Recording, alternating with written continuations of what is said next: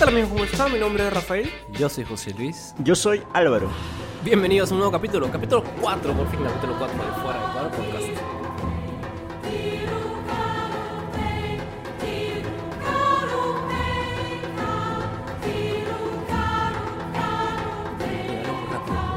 Súper rápido. Mucha gente que muy rápido. ¿Qué tal José? ¿Qué tal Álvaro? ¿Cómo están? Estupendo, estupendo, este... Ha pasado rápido ¿eh?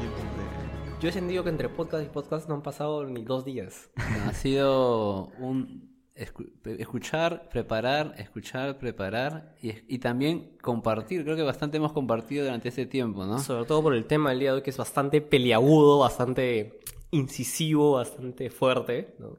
Sí, más o menos. Es un tema. Es un tema No me lo minimices. no lo- trending, es un top Es un, trending. tema, ¿no? es un tema trending. Es un tema que hoy en Todo el día mundo habla de eso. todos están Oye, hablando de ¿qué, eso. ¿qué mes estamos? En vez de algo así como... En vez de la primavera. El mes de la primavera. Ah, así es. Y, y yo creo que, que, bueno, primero que nada, agradecer a la gente que nos ha venido escuchando en nuestros últimos capítulos eh, y decirles pues, que no se olviden de suscribirse a nuestro, a nuestro Spotify, su canal de Spotify, fuera de cuadro, y también a, a nuestra cuenta de Instagram, eh, fd.cuadro, arroba fd.cuadro, para seguir con todo el material que sacamos, las encuestas y las preguntas, y que la gente que ha respondido de una manera increíble, y muchas gracias por todo eso, y disculparnos con la gente que no hemos podido responderle. Pero ya para entrar de lleno, y ya para no, no quemar nada, José Luis, ¿cuál es el tema del día de hoy? El tema del día de hoy es la venganza de la naturaleza. Yo, yo quiero, yo quiero acotar que yo siempre aporto mucho los nombres, pero esta vez Sí. ha sido una invención netamente de Álvaro. ¿Así? Álvaro Algo de venganza me salió y con la naturaleza, pero No. por ahí. Y, y de hecho yo creo que pinta mucho, por, por- no solamente por, como tú decías, por el contexto del mes de, la primavera y, y de la creación y La el mes revolución verde, por ahí escuchado. Efectivamente, eso también toma qué papel afrontamos de cara a justamente la naturaleza, ¿no? El- esta naturaleza es vengativa, ¿qué es la naturaleza, no? ¿Qué entendemos? ¿A dónde vamos? ¿Qué podemos decir? ¿Qué no podemos decir? ¿Qué está pasando? De José repente, ¿Qué está creo que cuando estamos preparando un poco el tema, el día, en estos días, en verdad, en estos días, pero ayer fue el último, como, el último día de preparación, Chispazo, el chispazo. ¿no? Eh, creo que hubo un, un momento que les decía, ¿no? Hablábamos, hablábamos, hablábamos, y creo que el tema es, ¿qué es la naturaleza, no? Creo que todos nos preguntamos qué es la naturaleza, porque si hablamos de protección naturaleza, vivimos en, una, en un medio natural, vivimos, no sé qué me dice Álvaro, Ahora hace señas así, mimo. no sé qué se refiere Álvaro. Álvaro, ¿quieres decir algo? Sí, por supuesto. A ver, cuéntanos. ¿De dónde vamos a sacar todo ese tema? Bueno, es- es- eso es cierto, ¿no? Eh, como ustedes sabrán, siempre utilizamos un recurso cultural para desarrollar los temas. ¿Qué hemos tenido a La? La Land, hemos tenido a, a Anonymous, el tema de Robert Kiyosaki con Padre Rico, Padre Pobre. Y el día de hoy tenemos una película que, que en su época fue un boom, de hecho fue la más taquillera de, de- por muchos años, que fue la película Avatar. Y no nos referimos a, a la serie animada del No, pata de control de elementos. Cuatro elementos. Que podríamos hablar de eso en un momento del plano espiritual, en un futuro. Puede ser. Este, pero estamos hablando de la película Avatar de James Cameron. Ha Que fue sido un- taquillera, ¿no? Creo que ganó tres premios Oscars. No Creo sé. que ganó tres premios Oscars. Tú eres sacarle los datos así verídicos, así que te confiamos en ti. No, justo estaba no, viendo no, que la había ganado, creo que el premio a mejor fotografía y luego había tenido todo, tenía que ver con efectos especiales, con Ah, la imagen, obvio, ¿no? Ah, una cosa increíble. sí, sí. Pero sin, muy du- buena. sin duda alguna, yo creo que los tres ya, ya habíamos visto la película hace muchos años, seguramente cuando se estrenó, o a los, Dos- años, o a los pocos años. 2009, creo que es. Sí, es- es- tiene, ya tiene sus, sus años. Pero, este, fue bacán poder verla ahora nuevo, bajo este contexto verde, ¿no? Y Sí. ver la nueva lectura. Y de hecho, es la película que nos va a apoyar en todo este discurrir del capítulo del día de hoy, que es la venganza de la, de la naturaleza. Un tema a considerar importante, ¿no? Yo creo que siempre hay puntos importantes y tal vez el tema que más me llamó la atención de la película, ¿Qué punto, por ejemplo? ¿no? ¿O Eh, qué, qué, qué, conflicto? Hay muchas cosas, ¿no? Sí, yo creo que el tema principal, o sea, no el tema principal, no, pero el- un tema fuerte y latente de la película es el tema de cómo eh, esta sociedad, esta, em- esta empresa inversora eh, terrícola quiere apropiarse de un mineral nativo que, de una comunidad eh, nativa. El uno, ¿qué ¿no? era? ¿El unotambio? No sé, tú, eres el, unotanium. tú eres el hombre de ciencias, hermano. Yo, Unobtanium, ya me acordé. Sí, que valía como que un montón. yo Era... estaba extasiado con los, con los efectos especiales y los paisajes, ¿no? esas cositas. Pero, pero básicamente eso, ¿no? es, un, eso es lo que vemos eh, en el día a día, que vemos como a veces tenemos este afán por querer apropiarnos, eh, la, como la humanidad en general, ¿no? De recursos que están ahí en la Tierra y muchos son utilizados, son propiedades de eh, comunidades nativas. Sí, creo que el tema del, por ejemplo, el mineral que están recuperándose. 20 mil millones el kilo, sí. Sí, sí. Imagínate, o sea, obviamente vamos con todo. Es sencillo, es sencillo. Era una, era algo que buscaban ellos, anhelaban, creo que los científicos y todos estos estudiosos Sí. apuntaban, oye, nosotros como empresa, nosotros como organización queremos alcanzar eso, ¿no? Entonces, ahí va el tema, creo que dentro de la película se trata de cómo yo me adueño, yo me apropio y además tengo que destruir o movilizar a una comunidad nativa, ¿no? Tenía que bajarse todo ese árbol Claro. inmenso para, para encontrar el mineral. pues, Claro, mi prioridad, o sea, siempre, entre comillas, buscaban una forma no letal de, de obtener lo que era, pues, sacan la vuelta, pero vaya por otro lado. Sí. Pero el- al- a la hora de la hora, eh, tenerlo podía inclusive justificar una posible matanza, ¿no? Y una posible, pues, eh, destrucción de su hábitat, ¿no? Etcétera. Sí, creo que también eso entra dentro de toda una mentalidad. Por ejemplo, Jack Sully, Jack, Jack- Jack Sully, Jake, sí. ajá, es ese militar, ¿no? Que que está... Cojito. eh, no, no va a ser. Es que no tenía, no, no puso las Claro, piernas. no podía. No tenía, no tenía... Era paralítico. Claro, sí, tenía era un, eh, ¿cómo dice? ¿Veterano? Sí. Era, sí, Sí, era un pata- veterano de guerra. Ajá, eh, la, la idea es que, o sea, eh, entra, entra dentro de un, un, para- un paradigma, ¿no? O sea, cómo yo me relaciono con la naturaleza. O sea, y esto no es una cosa de los 80 o de- siquiera de ese siglo, ¿no? O sea, esto lo venimos, eh, o se viene cocinando hace mucho tiempo. ¿no? O sea, cómo el hombre no ha ido asumiendo la naturaleza como una cosa, ¿no? Y de alguna manera eh, se distingue la naturaleza, ¿no? Que es capaz de eh, usarla, básicamente, ¿no? Y eh, yo me acuerdo, no comentar que se los pasé, ¿no? El planeta de los humanos, ese Claro, documental que sí, sí, causó revuelo. Eh, ¿Cómo se llama este director? El que hizo de Fahrenheit 911. Ah, che, que me agarraste, hermano. Ya, él, el mismo, eh, hizo este documental. ¿Qué le voy a mentir? Complicada. ¿eh? Ese documental, complicada. la cuestión es que me- tiene, tocas pun- eh, puntos muy, muy interesantes porque eh, tenemos toda una, una corriente verde, ¿no? O sea, una revolución de lo verde, eh, donde hay una energía re- eh, verde, o sea, con energía eólica, energía alternativa, ¿no? Pero la cuestión es que en los hechos, ¿no? Esa energía alternativa, ¿no? Verde, no puede sustituir la energía fósil. Es, una, es un engaño, básicamente. Y yo, yo, yo voy por ahí porque yo, yo, yo siempre pensé, ¿no? Que capaz la energía eólica... Algún día la- con puro molino, día. Pero no se puede. Y de hecho, lo que plantea la- el documental, que también habla de la biomasa y toda esa cuestión, es que en esa dinámica de ir liberándonos del carbón, ¿no? De liberarnos de esa energía fósil, eh, básicamente nos quedamos con el mismo casco, ¿no? Porque lo que queremos es una solución técnica, tecnológica. Eso es lo que más o menos estamos hablando, ¿no? Con, con José Luis. Bueno, vemos que somos hijos un poco de la historia y todo el tema técnico, ¿no? Que, De nuestra, son propios de nuestra generación, pues, ¿no? claro, eh, Así es. y- pero todo esto, todo esto lo podemos remontar al siglo XVI, siglo XV, Así. ¿no? Es un poco el tema tecno- estás explorador, tecnológico. explorador este... Viajero en del el tiempo, es viajero en el tiempo. No, en, en el tiempo porque, claro, vamos a retroceder y vemos a Descartes, ¿no? Ah, y vemos sí. un poquito también de Rousseau y luego vemos también un poquito un de poquito Bacon, antes, claro. sí. Bacon. Entonces, vemos, creo que eh, si los que nos están escuchando, nos ubicamos un poquito en la historia y ver de dónde, dónde sale, de dónde nace este tema de ser una sociedad tecnocrática, ¿no? O un antro- una antropología tecnocrática que ve al hombre, uno, como dueño de la naturaleza. Mm. O como mi saber me va a llevar a dominar la Esa naturaleza. es la palabra, creo, ¿no? Porque al final, eh, esta concepción de que el hombre es, es domina- dominador, o sea, domino, o sea, dominus, señor, o sea, es señor de la naturaleza, no, no, no, es, no nueva. Eh, en latín 4, por favor. eh. Estudia porque ya viene el parcial. Ay, Dios mío. Pero, pero, o sea, el hombre señor de la naturaleza no es un concepto ni siquiera, pues, siglo XV, es un concepto, pues, tal vez eh, inclusive de los primeros siglos de, de esta era. Pero eh, es cierto que, cambiar esta, esta dominación por una manipulación, ¿no? Sino no, no ayudarla, sino pues manejarla a mi conveniencia y beneficio. Y ni siquiera, a veces ni siquiera en pos de la comunidad, sino en voz propiamente mía, ¿no? Sí, pero lo puntual es que antes, incluso el hombre, obviamente, un ser humano, por ser ser humano, tiene, eh, tiene para, o sea, tiene con qué modificar la naturaleza. Ah, por supuesto. El tema es que ya no se considera parte de la naturaleza. Y tú eres polvo de estrella. Ya te Ay, dije. ¿Te acuerdas que la vez pasada comenzó con ese rollo de Alma Estrella? Todos somos polvo de Así estrella, es. ¿no? Sí, mírate la mano, hermano. Todo, mira, te, te- te fijas en la mano y contemplas de que tu mano es hecho de elementos que se han producido por eh, la muerte de estrellas.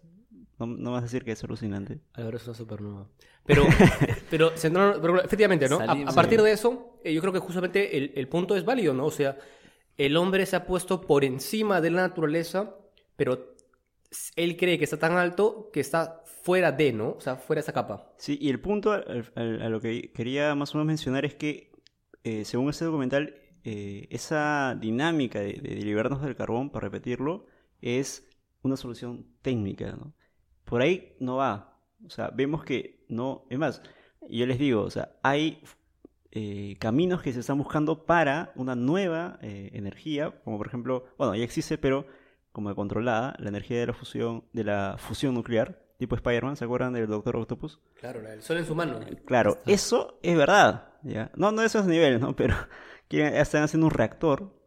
Pero hasta ahora este, no se encuentra nada. no, no se tiene. Pero si es que se llega a hacer un reactor de fusión nuclear eficiente, o sea, las cosas eh, no, no es un cambio ligero. ¿ah? Lo que yo he escuchado, lo que me han dicho algunos que se han metido en eso, es que hay un, un punto de quiebre.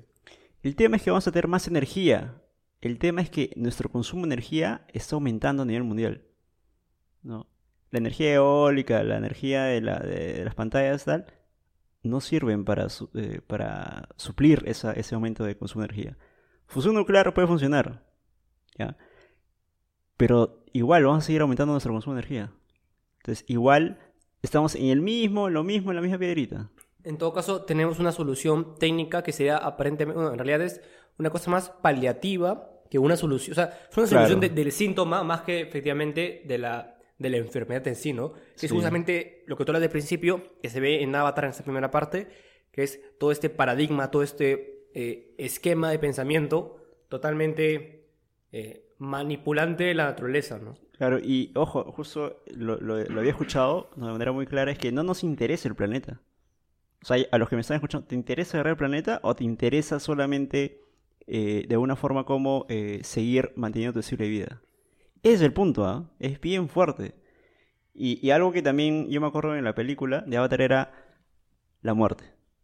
La muerte de los animales. ¿Cuál muerte? La muerte, pues, cuando están cazando. Los Ah, animalitos, José, los animales. Pero Que los anim- También es un tema ahorita, pero trending poder hablar de animalitos, que el perrito, que... Sí, ¿Los pero hay algo muy- animales tienen es- derechos o no? Sí, no, bueno, pero me. Pero, pero me pareció muy interesante. Pero me pareció muy interesante Es un eh, punto. el cambio en Jack Salia. Porque hay una parte en la que. ¿Cómo se llama la. la... Nitiri. Neytiri, ¿no? Neytiri, Neytiri. Ya, Neytiri es como que le va enseñando las cosas, ¿no? Ta, las costumbres y todo. Y le, le enseña a ser cazador. Y hay un punto de quiebre. ¿Cuál es ese punto de quiebre? Cuando... Cuando eh, le dice, ya estás listo ya para tu para encontrar a tu... ¿Cómo se llama ese animal volador? Su Turkman, su manto. No, el Ig- Igran. Ah. Igran. Pero cuando, Ran. Claro, esa cosa que vuela. cuando le mete el flechazo a este venado alienígena y, y, y, acaba, con, acaba con su vida con un cuchillo, pero va agradeciéndole, ¿no? O sea, Sí. va reconociendo que él tiene que morir para que uno sobreviva, pero que, que es parte de un proceso eh, en el cual reconoce que es valiosa su vida. O sea, no, como, no, no lo está matando con, porque tiene que morir. Ewa, o ¿no? sea, con esa, con esa deidad, deidad este, de la- mística sí. O sea, con. Ewa, pues, ¿no? Ya ahí está. pero que muere con un fin, ¿no? Muere con un fin y que, y que se le respeta por eso. Sí. Miren, yo creo que voy a, a un poquito a, a cambiar Prepárate. ese punto que estamos viendo porque creo que eh, ese momento de que... No te gustan los animales, seguro, ¿no? No, Yo sé que tienes Yo- perrito. Yo tengo un gusto por los animales, por la creación, pero me doy cuenta que justo Jake, ¿no? En ese momento que está en, en, en toda esa preparación para cómo tener relación con, los- con la creación, con la naturaleza, con todas las, con todas las criaturas. Y en eso, no, le, ¿qué pasa? Los Sí, veo sí. y me da... Que así somos en fuera de cuadro. Ah, ya, está bien. Entonces veo que no hay algo muy... No es propio o no sé. Yo veo que Jake, en ese momento que está teniendo su... Porque él hace como... que- Él lo, lo mata, ¿no? Claro. Lo mata. Termina el sufrimiento. O sea, está terminando el sufrimiento de ese, de ese animal. Pero ahí podríamos entender, porque después también vemos la situación con el árbol, ¿no? Con el árbol que es agua, ¿no? Agua. Sí. Agua, ¿no? Agua No, es pero el árbol es. eh, No, o sea, e- Eiwa es este. Está en todo. Claro, está en todo. Es la energía. Pues tiene una manifestación especial en esas florcitas Sí. de león. que- Claro, pero Ya. Agua, cuando matan. Leo los distintos momentos, por ejemplo, cuando al final, bueno, no puedo Que también te spoilear, fuiste, ¿no? pero... no puedes spoilear, Estamos en la, no 20, puedes spoilear la película, pero creo que hay pequeñas cositas que de repente es yo, yo me identifico o yo soy uno con la naturaleza. Y creo que eh, habría que un poquito pensar, en- y ahí por eso iba con el tema de la naturaleza, el término naturaleza, porque es un todo que yo soy parte del todo. Yo soy parte de la naturaleza.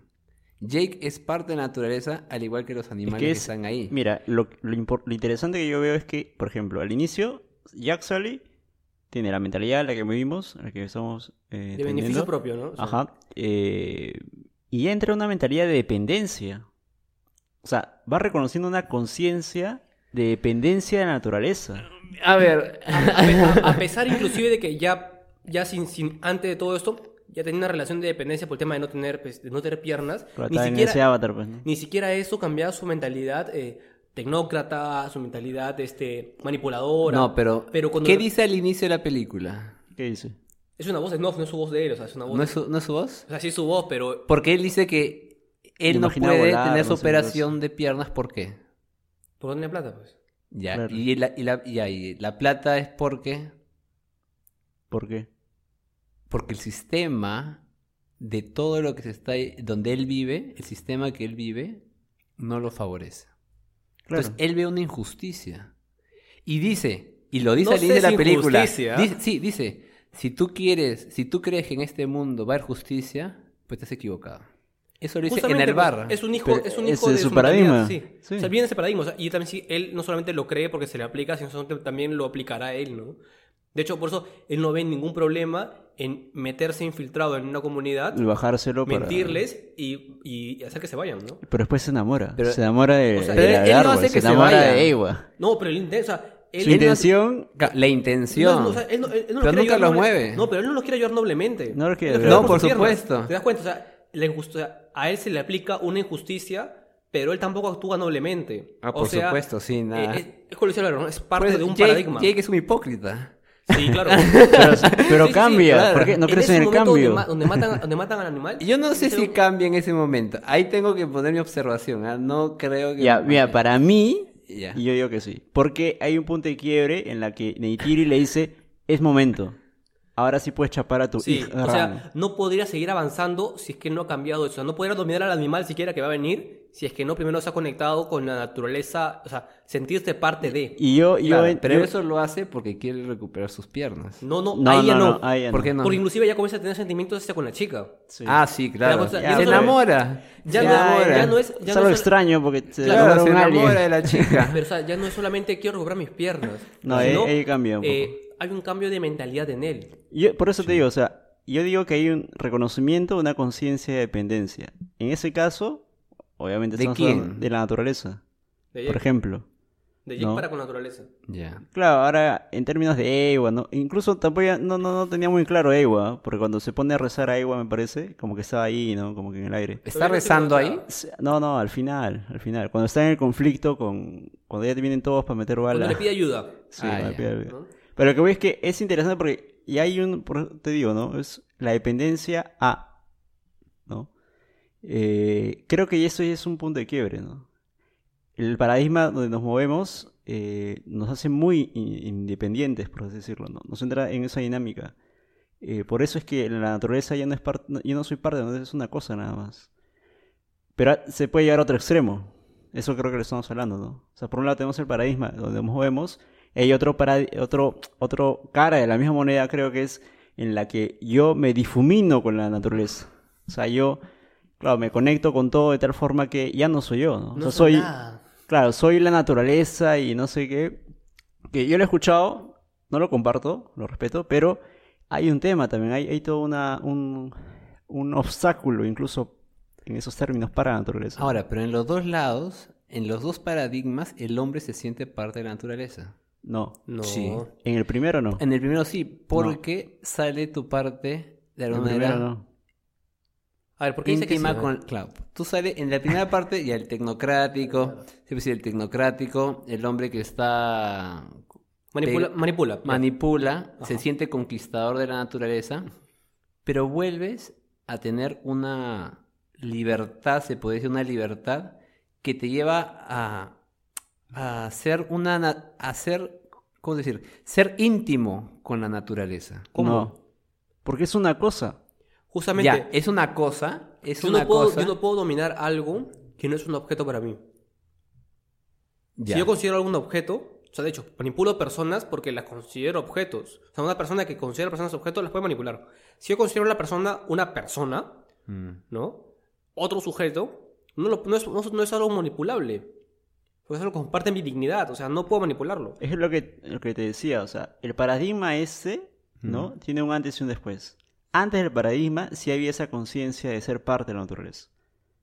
Tú ves, por ejemplo, eh, no sé, los incas hacían modificación de la naturaleza, era obvio, Claro. pero hacían de en base Sí, a... Machu Picchu no es este, una Claro, sala de la tierra, de pues, concreto, los andenes no salieron así, pum. ¿no? Pero si te, si te fijas, si son conscientes que son capaces de modificar la naturaleza, eh, juegan, o sea, eh, hay un reconocimiento. Hay un respeto.